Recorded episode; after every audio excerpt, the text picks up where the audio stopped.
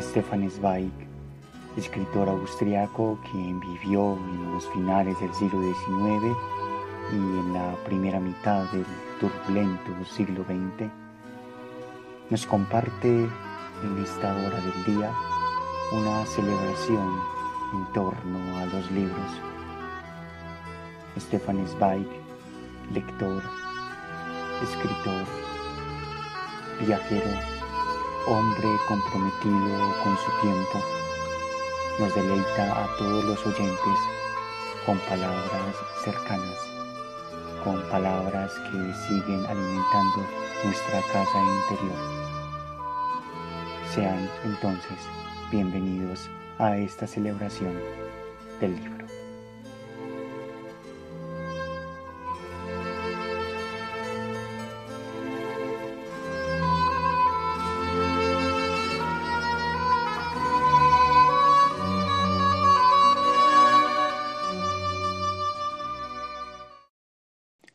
Agradecimiento a los libros por Stefan Zweig. Aquí están, resignados y callados. No instan, no llaman, no piden. En su estante están y esperan silenciosos. Una somnolencia parece envolverlos y, sin embargo, de cada uno de ellos mira un hombre como un ojo abierto al acariciarlos con la vista, con las manos, no nos llaman suplicando, no se dan importancia, no piden, están esperando que nos entreguemos a ellos, solamente entonces se ofrecen. Primero, tranquilidad alrededor de nosotros, tranquilidad en nosotros, luego estamos dispuestos para ellos. Una noche, al regreso del camino fatigoso, un mediodía cansados de los hombres, una mañana nublada que se abre entre sueños visionarios. Deseamos platicar con alguien y sin embargo estar solos. Deseamos soñar pero con música. Con el gusto epicúreo anticipado de la dulce prueba nos acercamos a la biblioteca Cien ojos, cien nombres clavan la vista en nuestra mirada escudriñadora, silenciosos y pacientes, como las esclavas de un serrano en su dueño, esperando con devoción la llamada y felices de ser elegidos, de ser gozados. Y de hallar luego, como cuando el dedo pasa tanteando sobre las teclas del piano, el sonido exacto de la melodía inferior. Flexible se sujeta a la mano este ser blanco, taciturno, este violín silencioso del que emanan todas las voces de Dios. Lo abrimos, leemos un renglón, un verso, pero no suena en consonancia con la hora. Desilusionados, casi con delicadeza, lo devolvemos a su sitio. Hasta que encontramos el presentido, el propio, el justo en el mundo. Y de repente sentimos como un abrazo, el aliento se une a otro aliento, como si tuviéramos al lado del cuerpo cálido, desnudo de una mujer.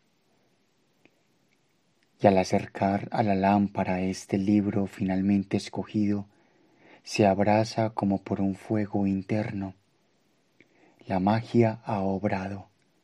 Fantasmagorías suben desde las suaves nubes del sueño.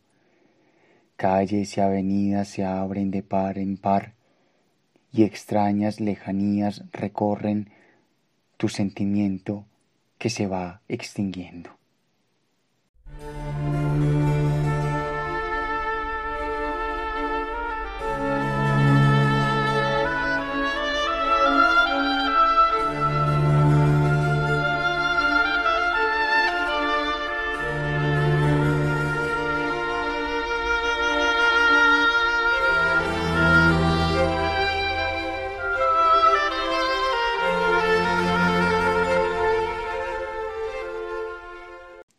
Un reloj hace oír su tic-tac, no se sabe dónde, pero no alcanza hasta este tiempo ya escapado a sí mismo. Aquí las horas se miden con otro compás. Tenemos aquí libros que transcurrieron muchos siglos antes de que sus palabras nacieran en nuestros labios. Tenemos aquí libros jóvenes, nacidos solamente ayer, engendrados solamente ayer por la turbación y el capricho de un niño imberbe, pero hablan una lengua mágica. Tanto el uno como el otro elevan, meciendo y ondeando nuestro aliento, y emocionando, consuelan simultáneamente, seduciendo, apaciguan los sentidos abiertos. Y paulatinamente nos sumergimos nosotros mismos en ellos, siendo absorbidos por el reposo y la contemplación, por el sereno vuelo de sus melodías, por un mundo más allá de nuestro mundo. Qué horas más puras pasamos alejados del tumulto terrenal.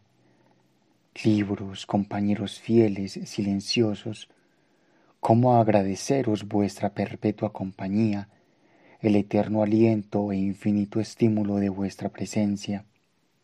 En los lúgubres días de la soledad del alma, en hospitales y campamentos de guerra, en prisiones y en lechos de dolor, en todas partes, siempre despiertos, habéis procurado sueños al hombre y un poco de consuelo y serenidad en la inquietud y el martirio. Siempre, clementes imanes de Dios, habéis conseguido elevar el alma cuando se hallaba sepultada en la banalidad hasta su propio elemento.